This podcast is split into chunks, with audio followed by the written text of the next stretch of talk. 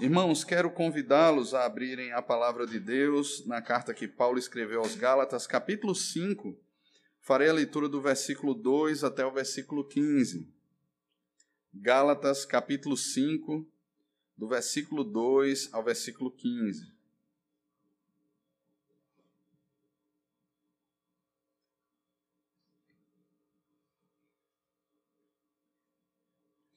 Seguimos na exposição da carta que Paulo escreveu aos Gálatas. O tema principal dessa exposição fala sobre a nossa verdadeira liberdade em Cristo.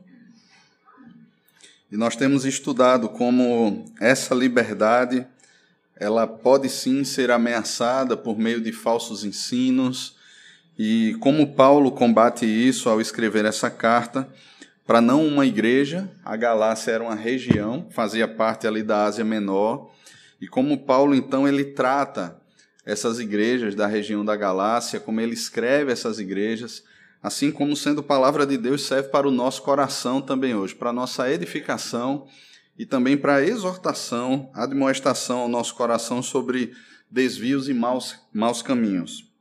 Gálatas capítulo 5, a partir do versículo 2, nos diz assim a palavra do Senhor. Eu, Paulo, vos digo que, se vos deixar de circuncidar, Cristo de nada vos aproveitará. De novo, testifico a todo homem que se deixa circuncidar, que está obrigado a guardar toda a lei. De Cristo vos desligastes. Vós que procurais justificar-vos na lei, da graça decaístes. Porque nós, pelo Espírito, aguardamos a esperança da justiça que provém da fé. Porque em Cristo Jesus nem a circuncisão, nem a incircuncisão tem valor algum, mas a fé que atua pelo amor. Vós corrieis bem. Quem vos impediu de continuardes a obedecer à verdade? Esta persuasão não vem daquele que vos chama. Um pouco de fermento leveda toda a massa. Confio de vós no Senhor, que não alimentareis nenhum outro sentimento, mas aquele que vos perturba, seja ele quem for, sofrerá condenação. Eu, porém, irmãos, se ainda prego a circuncisão, porque continuo sendo perseguido. Logo está desfeito o escândalo da cruz. Tomara até se mutilassem os que vos incitam à rebeldia. Porque vós, irmãos, fostes chamados à liberdade. Porém, não useis da liberdade para dar ocasião à carne. Sede antes servos uns dos outros pelo amor. Porque toda a lei se cumpre em um só preceito, a saber, amarás o teu próximo como a ti mesmo. Se vós, porém, vos mordeis e devorais uns aos outros, vede que não sejais mutuamente destruídos. Amém. Vamos orar, irmãos? Senhor, temos aberta diante de nós a tua palavra, cremos que ela é verdade do Senhor, é autoritativa, a nossa única regra de fé e prática, e cremos também no teu Santo Espírito que habita em nós o Espírito que nos conduz a toda a verdade, que nos convence do pecado, da justiça, do juízo, mas acima de tudo que nos aponta ao Redentor, que é o Senhor Jesus, e a nossa necessidade do sangue do Cordeiro. Ó Pai, pedimos que nessa manhã aqui, o Senhor nos revele a tua graça, a tua bondade, e assim apegados à cruz do nosso Senhor Jesus, apegados a tudo o que ele fez, honremos o seu nome entregando a nossa vida e consagrando o nosso coração como aroma agradável e suave ao Senhor. Obrigado por tudo aquilo que Cristo fez. Edifica o teu povo, a tua igreja, Pai. Nós assim oramos no nome de Jesus. Amém. Eu não sei você, mas é interessante como nós educamos os nossos filhos ou mesmo fomos educados. Porque geralmente na educação dos nossos filhos nós repetimos muitas coisas das quais nós fomos alvo na nossa educação enquanto éramos crianças. De repente você tem até mesmo alguns cacuetes, ou você sonha em coisas que você deve fazer e coisas que você não quer fazer de jeito nenhum na criação dos seus filhos, afinal de contas elas traumatizaram você de alguma maneira foram agressivas ao seu coração e você olha para isso e diz assim: jamais repetirei tal conduta com os meus filhos. Eu lembro que dentro dessas perspectivas que como crianças, né, na fase da infância nós somos acostumados muitas vezes, uma delas é a questão do mérito. Eu lembro que quando eu era criança, nós morávamos numa cidadezinha do interior e estudávamos em outra cidade do interior, só que um pouco maior. E todas as vezes, quando íamos para a escola, passávamos na frente de uma loja de bicicletas. E certa vez nós vimos ali naquela loja de bicicletas uma Caloi Cross. E era lançamento as rodas de nylon. Eu não sei aqueles mais antigos ou se ainda são lançadas bicicletas assim nos nossos dias, mas era um verde assim limão, bem chamativa a bicicleta, e as jantes dela eram brancas, como uma estrela, linda.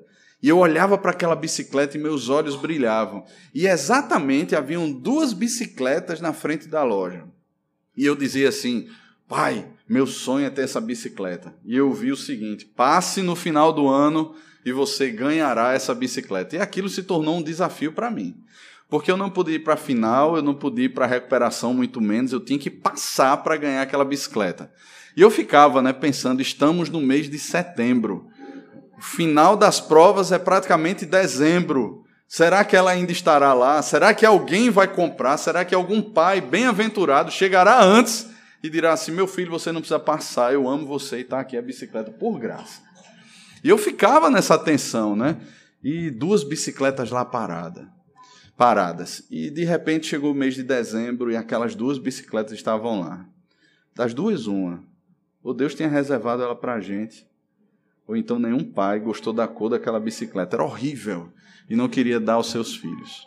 E aí o fato é que tanto eu como meu irmão ganhamos, cada um a bicicleta eram iguais, idênticas, só que a minha nunca sofreu um arranhão, a dele era toda acabada. E o fato é que aquilo ali era é a realização de um sonho. E desde então eu comecei, ou desde antes, né, a gente já começa a pensar, nós temos que fazer por merecer. Porém, na nossa geração hoje em dia, o contrário é verdadeiro.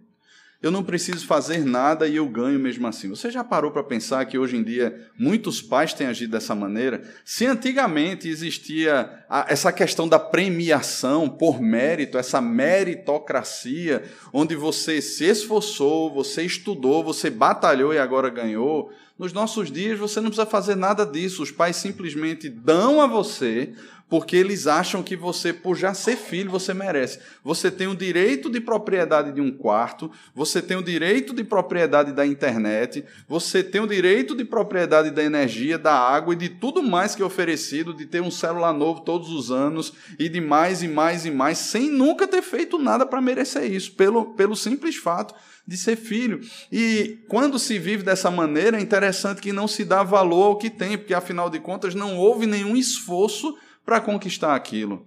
Ontem eu conversava com meu filho e ele contava a história de alguém que ele conhece e que o pai daquele menino, todas as vezes que o visor do celular era rachado, chegava para ele e dava um celular novo. E eu, eu fiquei pensando no perigo dessas coisas.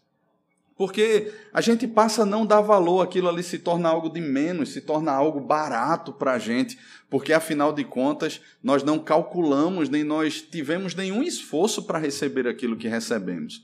Você tem de um lado a lei que obriga você a fazer por merecer, e do outro lado a libertinagem que tira de você qualquer ah, esforço, mas dá a você o produto final. Com qual das duas você ficaria? Com qual das duas perspectivas? A perspectiva do esforço, de fazer para merecer no final, ou a perspectiva de não fazer nada e ainda assim ganhar no final? Irmãos, a graça de Deus, ela se, ela se difere dessas duas perspectivas. Ela não se encaixa nem em uma e nem em outra, e é isso que Paulo está afirmando nessa, em toda essa carta. É interessante que não só nessas igrejas havia os judaizantes que levavam um falso evangelho, cujo, cujo, ao qual Paulo tem combatido de forma veemente e tão dura. Paulo tem combatido o legalismo e Paulo tem usado de palavras duras com relação àqueles irmãos que, de forma insensata, de forma ah, tão rápida, passaram do verdadeiro evangelho pregado por ele para um falso evangelho que era uma perspectiva legalista de salvação. Eu estou fazendo por merecer.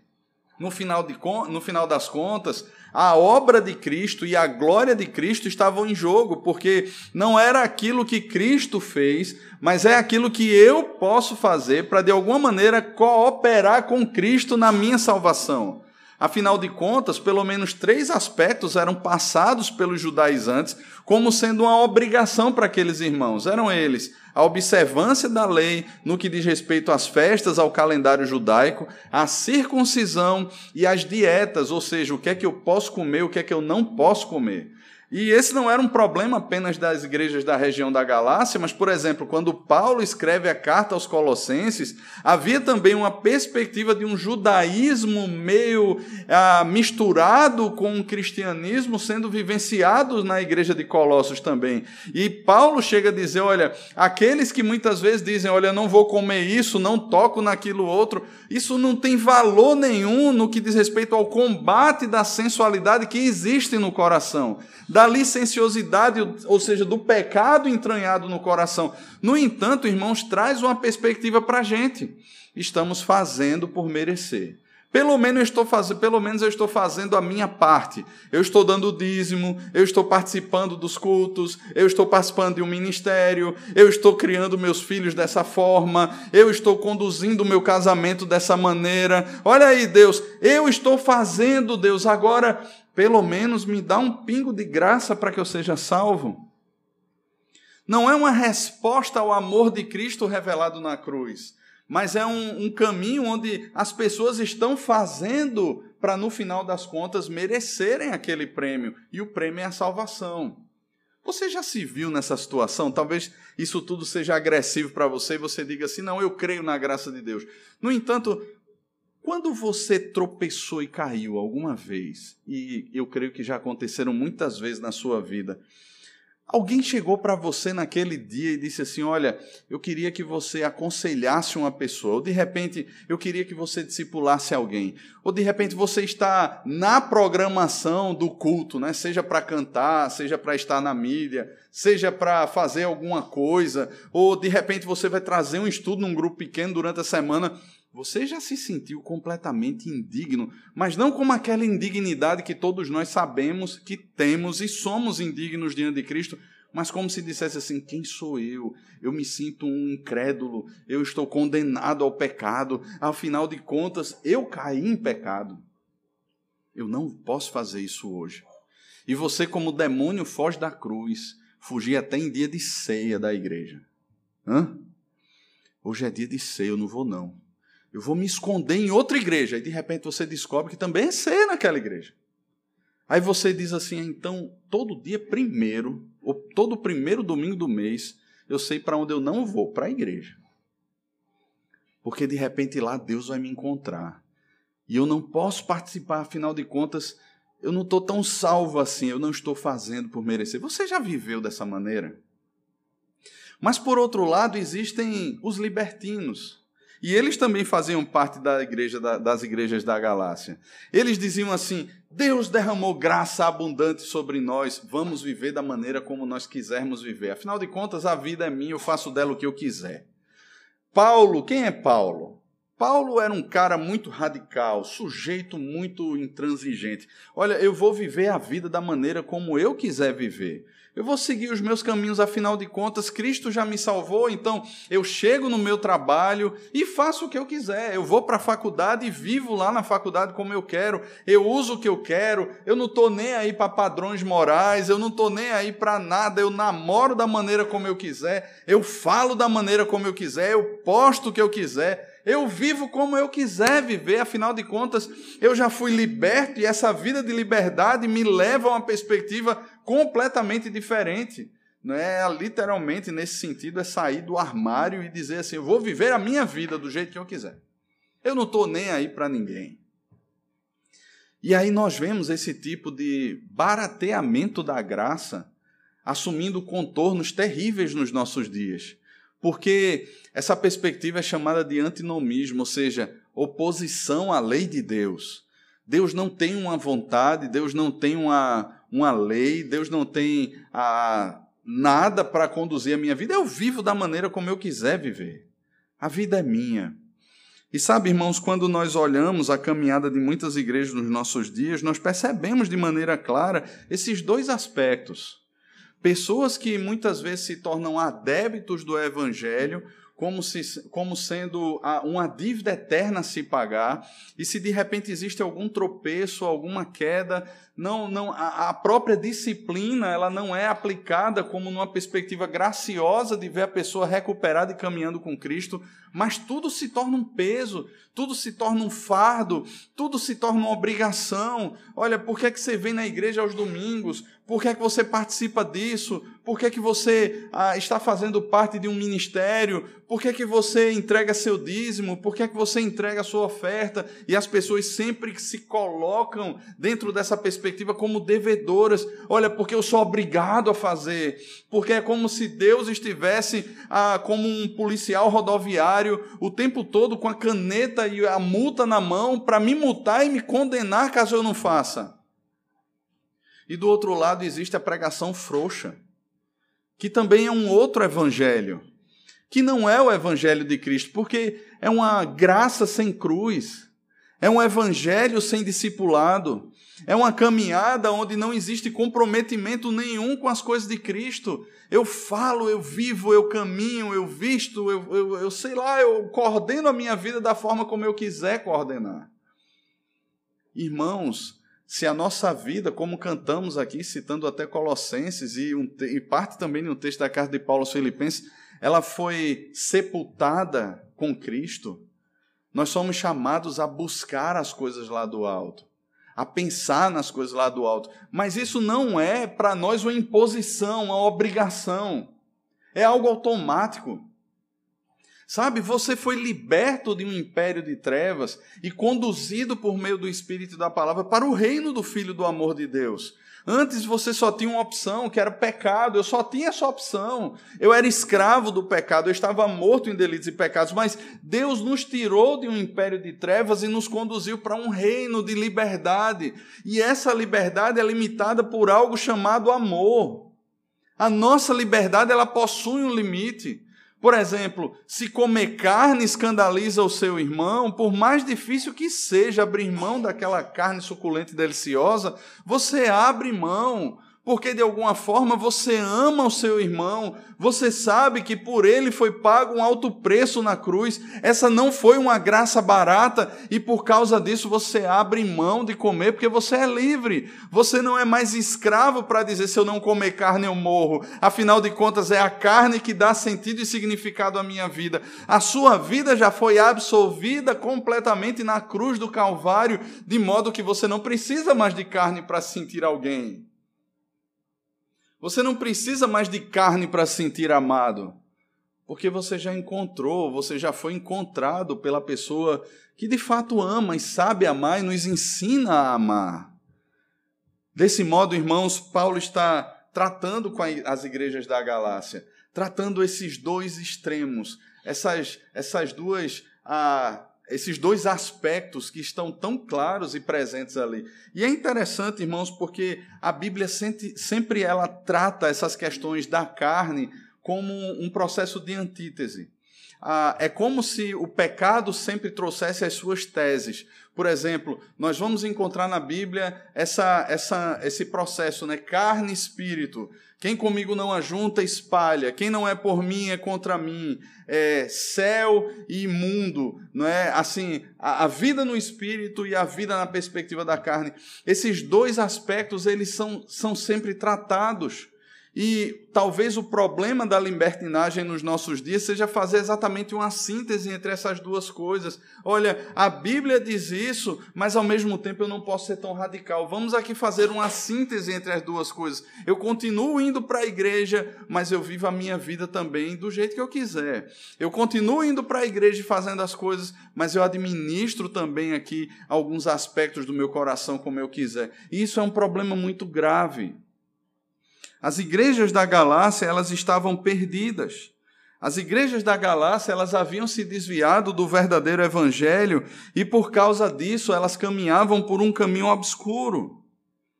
E aqui, irmãos, como tema, eu quero lançar uma pergunta para os irmãos. Por que acrescentar é tão perigoso? Por que fazer acréscimos àquilo que Deus já fez é tão perigoso? E eu quero pensar com você sobre três verdades aqui nessa manhã.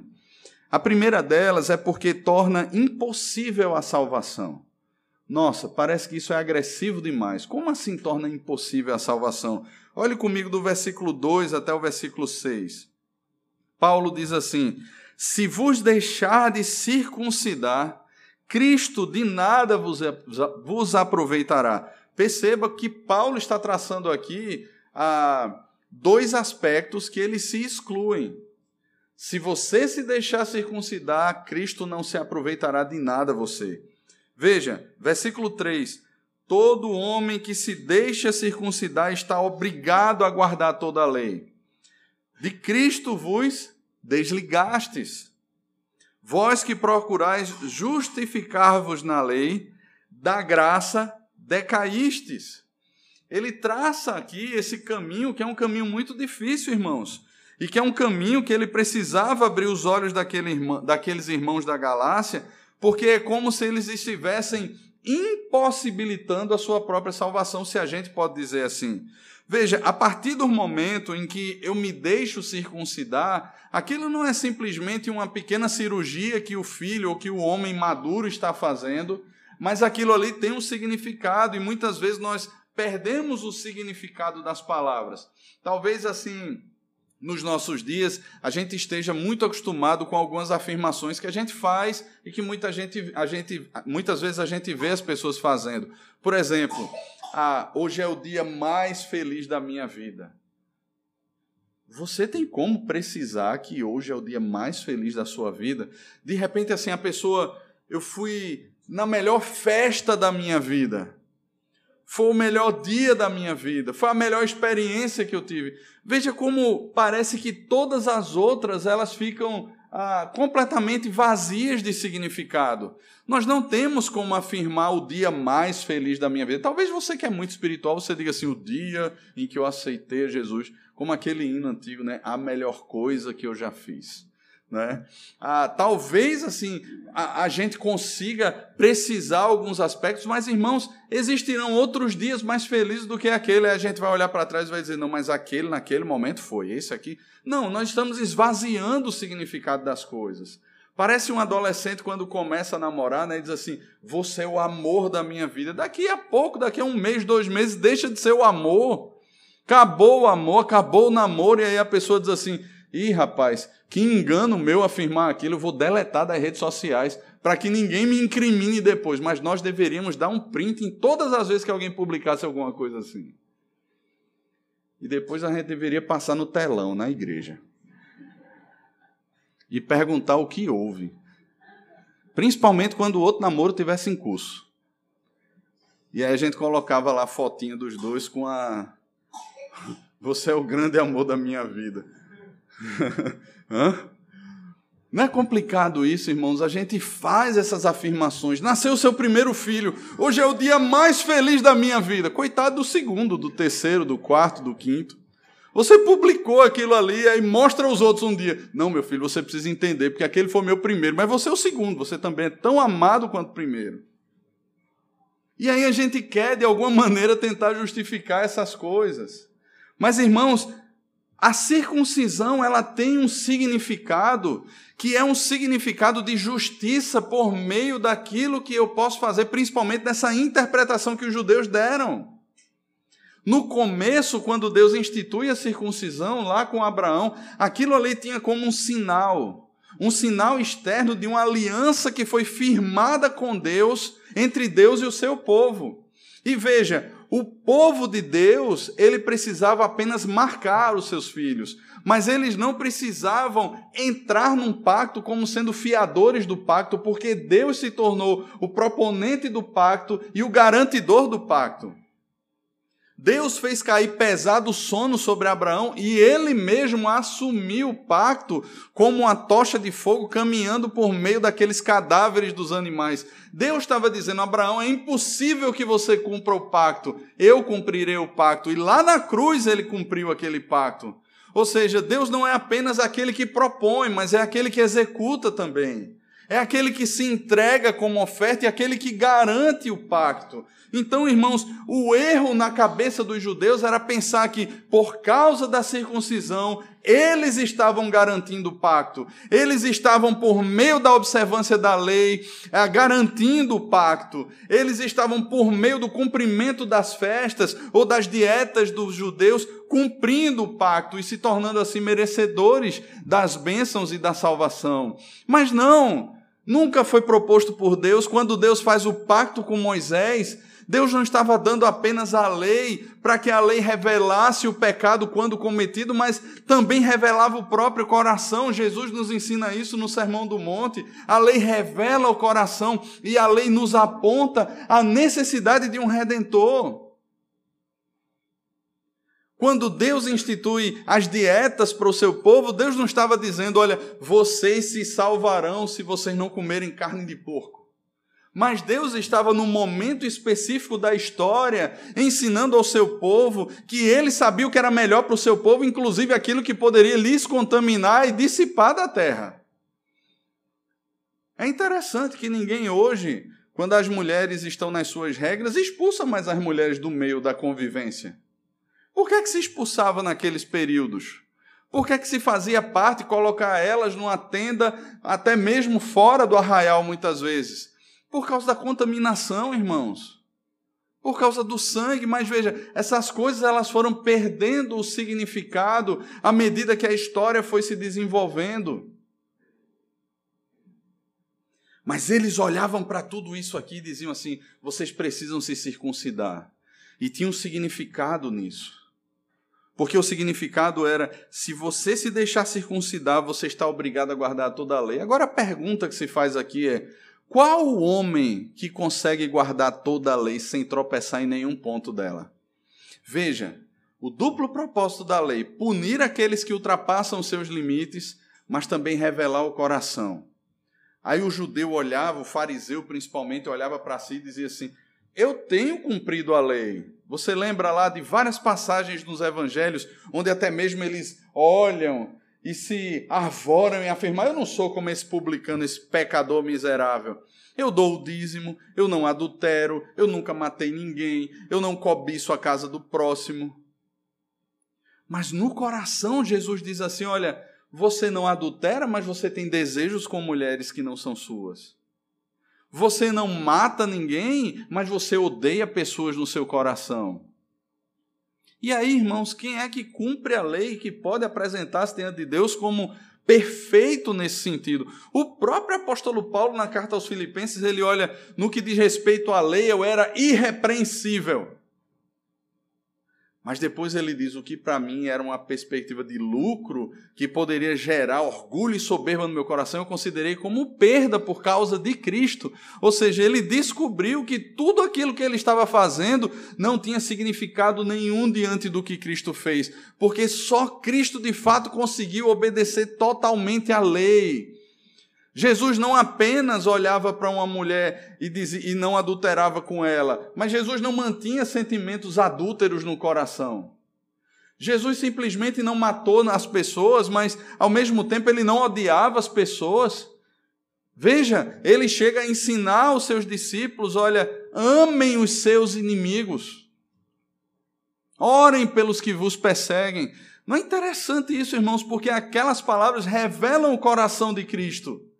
Jesus não está falando simplesmente um discurso espiritualista da boca para fora, mas ele está expondo o seu coração ali.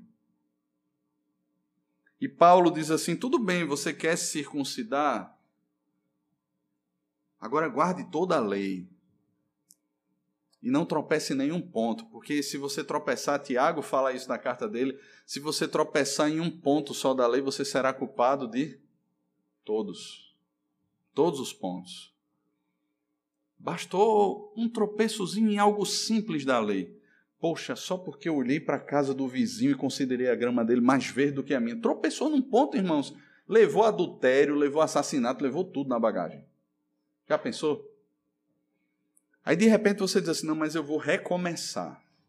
Aí você vai até perto do púlpito, toca na mesa branca, recebe o óleo da unção, recebe ali o galinho de arruda na sua cabeça assim: agora eu voltei pronto.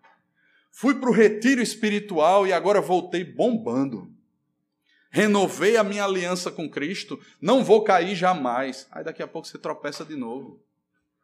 Porque é simplesmente uma vida meritória, fazendo por merecer, fazendo por merecer, fazendo por merecer.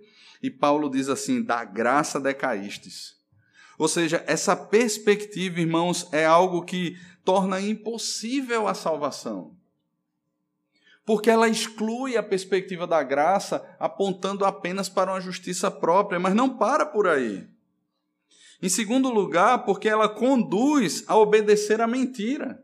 Veja, Paulo diz aqui, do versículo 7 ao versículo 12, quem vos impediu de continuardes a obedecer à verdade? Veja, a salvação e a liberdade em Cristo apontavam e apontam para a obediência à verdade.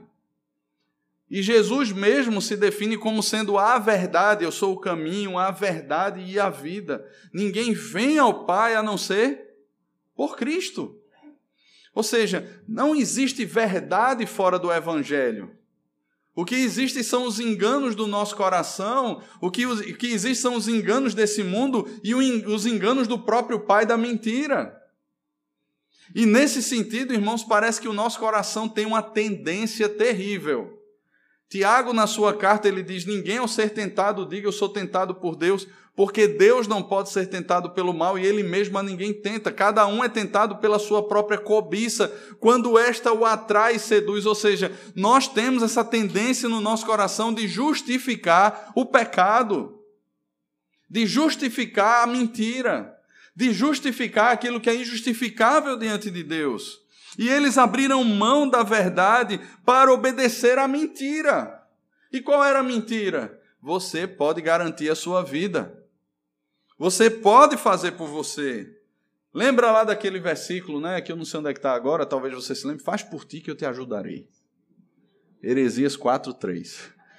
Né? Você se apega a isso aí, você diz assim: olha aí, eu estou fazendo a minha parte, Deus. Eu não estou roubando o Senhor. Eu não estou ah, servindo ao Senhor. Eu não estou participando de tudo. Olha eu estou garantindo o meu tesouro no céu. Eu estou fazendo por merecer. Ah, irmãos, a obediência à mentira nos leva a essa perspectiva de legalismo. Nos leva a essa perspectiva onde nós olhamos e dizemos assim: eu posso fazer alguma coisa por mim mesmo. Paulo usa aqui um provérbio da época que também ele usa na primeira carta aos Coríntios, e veja o versículo 9: um pouco de fermento leveda toda a massa. E uma acusação que Paulo faz aqui, nós lemos o Salmo 28 no início do culto, e é interessante que o salmista ele fala ali daqueles que são inimigos de Deus.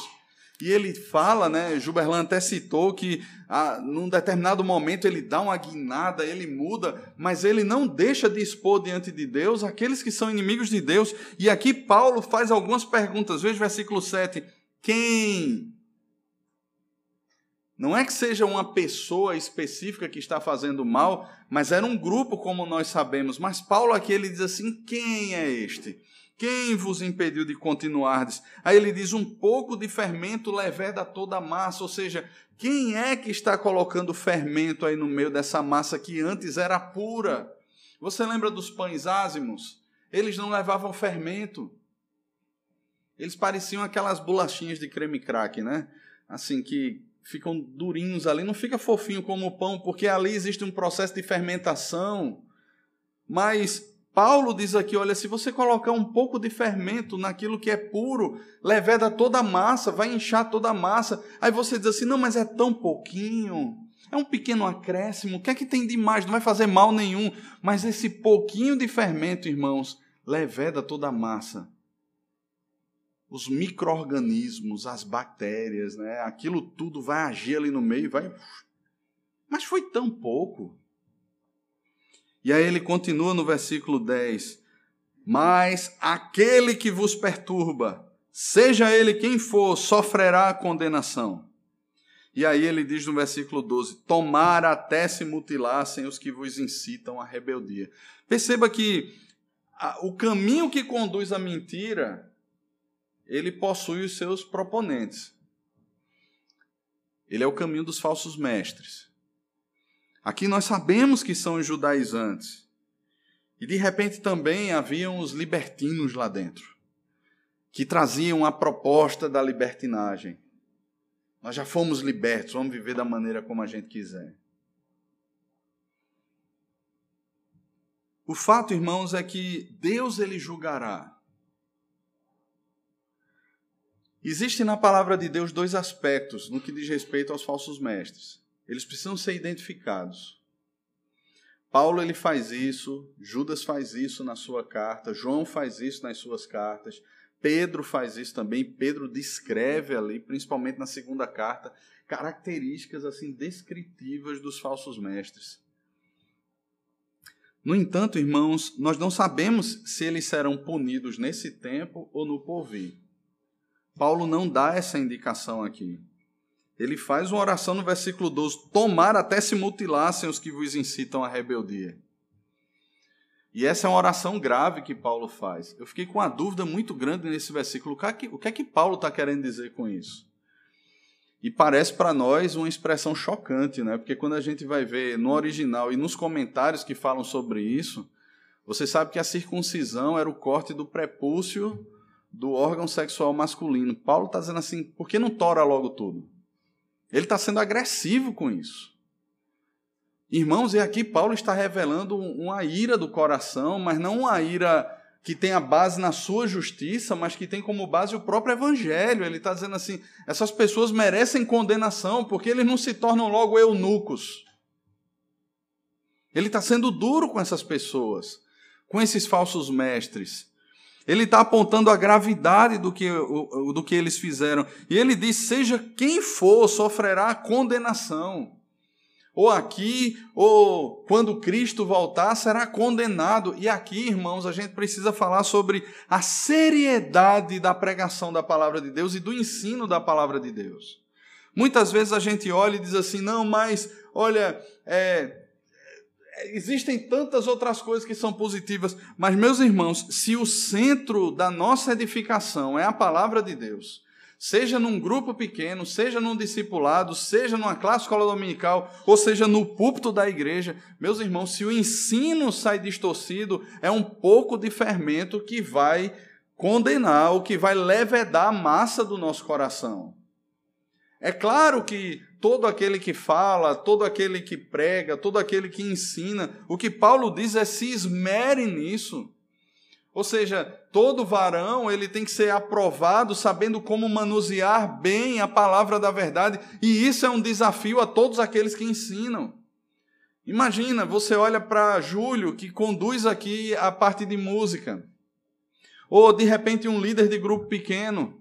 Se aquela pessoa ela não tem a consciência, ou mesmo um pastor que ensina, se não tem a consciência da centralidade das escrituras e de repente chega aqui e cita um versículo, completamente, faz uma teologia em cima daquele versículo, mas abre mão do todo da Escritura. Nós estamos estudando na escola dominical o sola escritura, mas o sola escritura está ligado a um outro sola, que não faz parte dos cinco solas, mas que está ligado ao sola escritura, que é o tota escritura.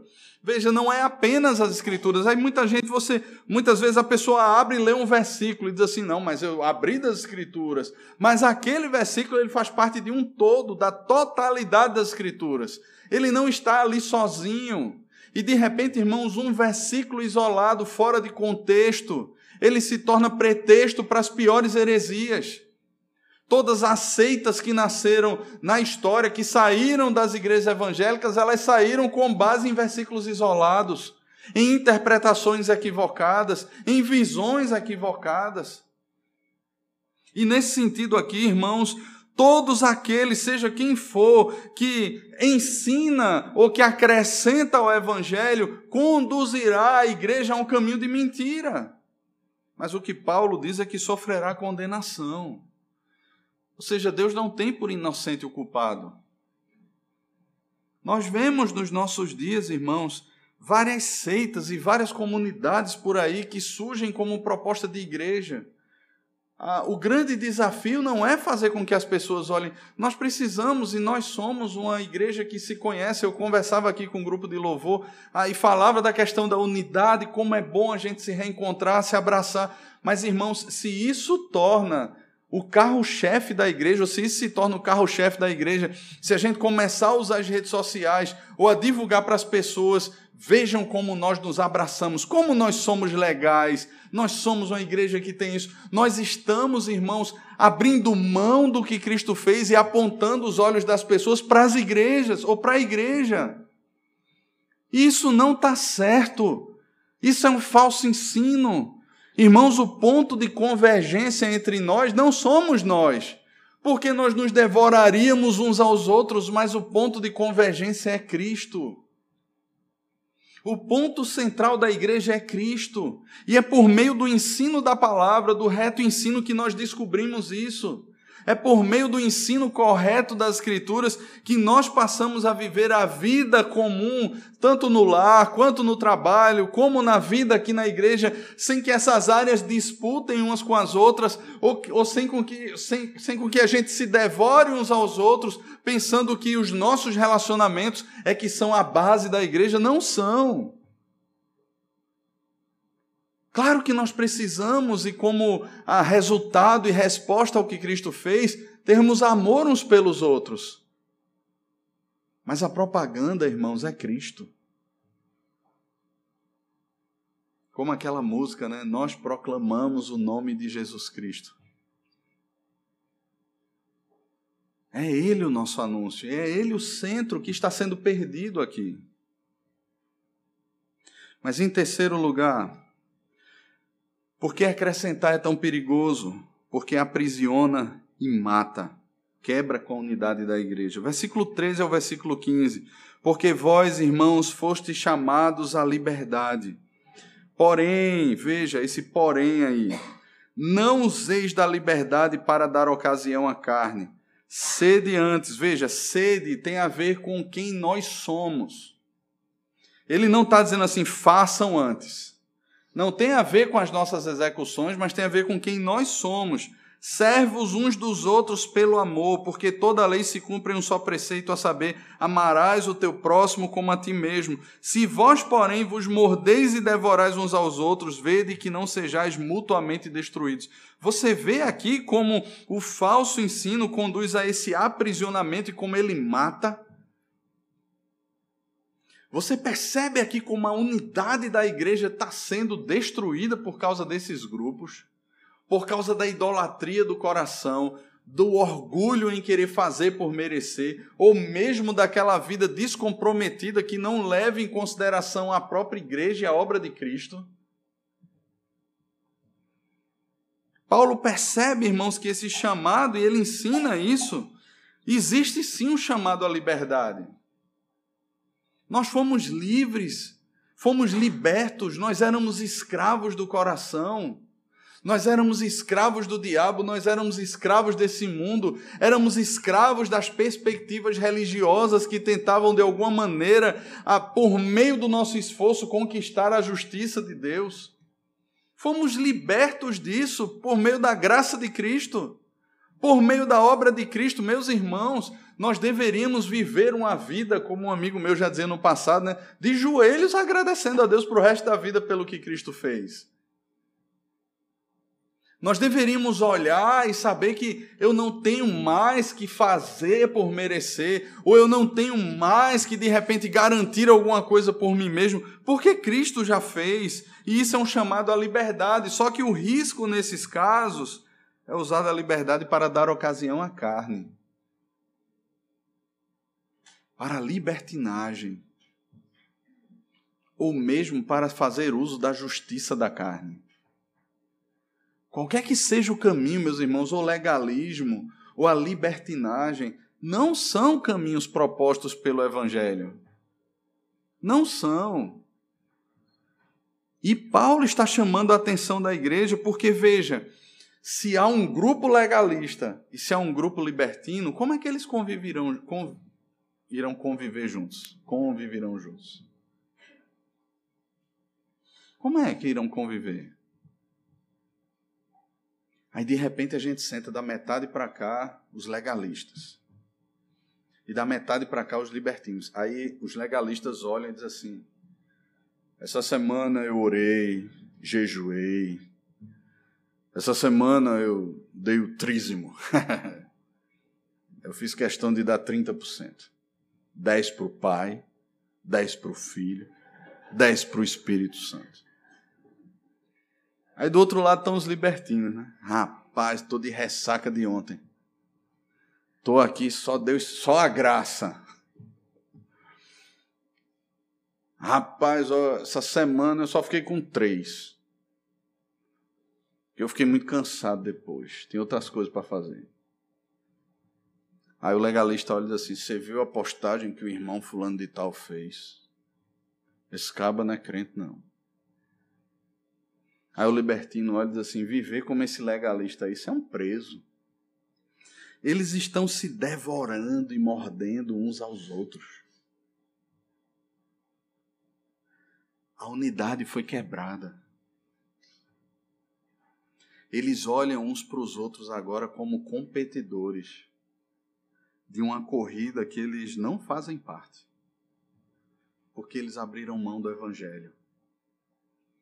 Lembra que lá no começo Paulo diz assim: vocês corriam tão bem. Vocês estavam correndo tão bem, versículo 7. Mas abriram mão da corrida. Hebreus, no capítulo 12, ele diz assim: Irmãos, nós temos uma tão grande nuvem de, de, de, testemunhas que nos cercam. Corramos com perseverança a carreira que nos está proposta, olhando para quem? Jesus, autor e consumador da nossa fé. Agora, se as pessoas passam a olhar para o mundo, para a carne, seja numa perspectiva legalista ou libertina, elas estão olhando para Cristo? Não. Alguém se tornou modelo. Alguém que, por meio do falso ensino, colocou modelos ali diante daqueles irmãos, e aqueles irmãos estão copiando, seguindo esses modelos, mas não é Cristo. Meus irmãos, vocês veem um risco disso. Ora, se os modelos não são Cristo, irmãos, se, ele, se não é Cristo a pessoa principal, se não é Cristo o nosso modelo, nós lutaremos pelos nossos partidos.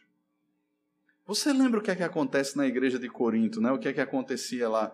Eu sou de Paulo, eu sou de Apolo, eu sou de Cefas, eu sou de Cristo. O pessoal disputava, brigavam, partidos existiam entre eles. Alguns que diziam assim: olha, nós somos os aprovados, e à medida que os aprovados se levantavam, os reprovados ficavam perceptíveis. Eles se devoravam e se matavam mutuamente. Meus irmãos, acrescentar é perigoso porque aprisiona e mata, quebra a unidade da igreja. Eu fico pensando, e eu quero encerrar com isso. Ah, essa semana eu estava lendo o texto de Filipenses aqui no capítulo 2. E veja só o que é que Paulo diz. Se há, pois, alguma exortação em Cristo, alguma consolação de amor, alguma comunhão do Espírito, se há entranhados afetos e misericórdias, completai a minha alegria de modo que penseis a mesma coisa. Como é que a gente pode pensar a mesma coisa, irmãos? Nós que temos formações tão diferentes, temos experiências diárias tão diferentes. Como é que a gente pode pensar a mesma coisa? Mas não só isso, tenhais o mesmo amor, sejais unidos de alma, tendo o mesmo sentimento. Como é que a gente pode ter o mesmo sentimento? Veja, os sentimentos, eles são resultados, eles são produtos de uma mente. Então, o que é que está dentro da mente, o que é que está instruindo a mente para produzir o mesmo sentimento, as mesmas reações, a, o mesmo amor? Chorar com os que choram e se alegrar com os que se alegram. E aí, veja, versículo 3: Nada façais por partidarismo ou vanglória, mas por humildade, considerando cada um os outros superiores a si mesmo. Todos nós, de alguma maneira, somos partidários. Todos nós. Temos as nossas preferências. Eu gosto de música assim. Aí tem a galera que gosta da música de outro jeito.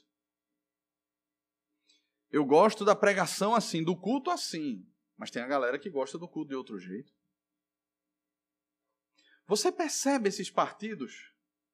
Se as coisas forem conduzidas por aquilo que eu gosto, por aquilo que você gosta, não tenha cada um em vista o que é propriamente seu, senão também cada qual o que é dos outros. É claro que o nosso egoísmo existe. Primeiro, meu pirão, depois. Primeiro aquilo que eu quero, depois vem o seu. Não é assim que o mundo ensina e que nós aprendemos? Mas veja qual é o ponto de convergência nisso tudo. O que nos faz ter um, um mesmo amor, o mesmo propósito, mesmo sentimento, não considerar nada como propriamente nosso, não vivermos segundo partidarismos ou vanglória.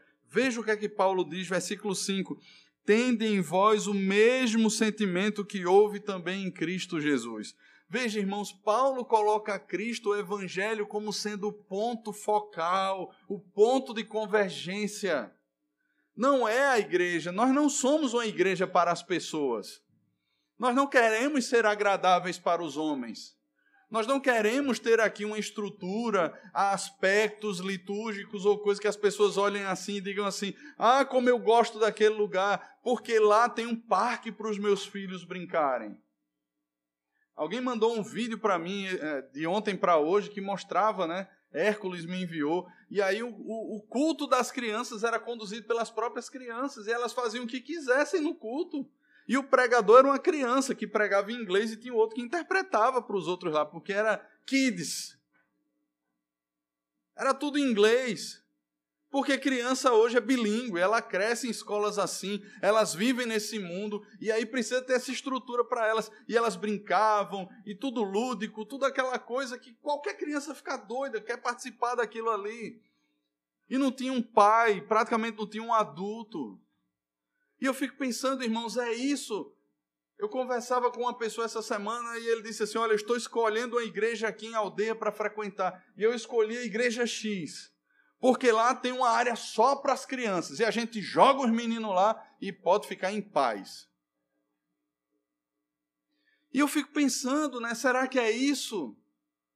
Será que é de repente a gente ter, ah, como alguém falava essa semana, os flanelinhas de Jesus? Não, você chega aqui, eu estaciono o seu carro, você não tem que se preocupar. Estamos fazendo tudo para manter a clientela. Será que é isso que vai produzir unidade?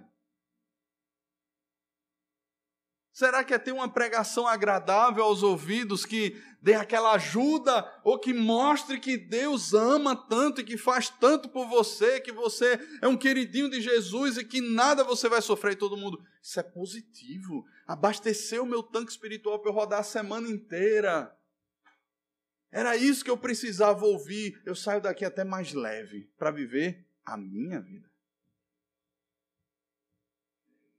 Não, irmãos o ponto de convergência não são as pessoas. A igreja não é um comércio, não é um mercado onde partidos disputam as suas vontades.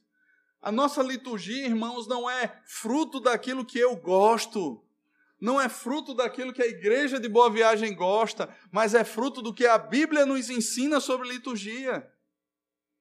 As músicas que nós cantamos não são fruto daquilo que eu gosto, Muitas vezes a gente até briga. Robinho é um dos partidos aí que gosta de umas músicas. Mas são boas.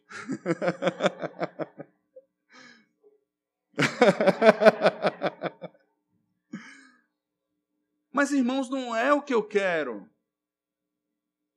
Não é o que necessariamente, mas é o que a palavra aponta. Irmãos, não, não precisamos estudar na escola dominical, é o que a palavra aponta. A centralidade do culto, irmãos, é Cristo, a centralidade da igreja é Cristo, a centralidade da nossa vida deve ser Cristo.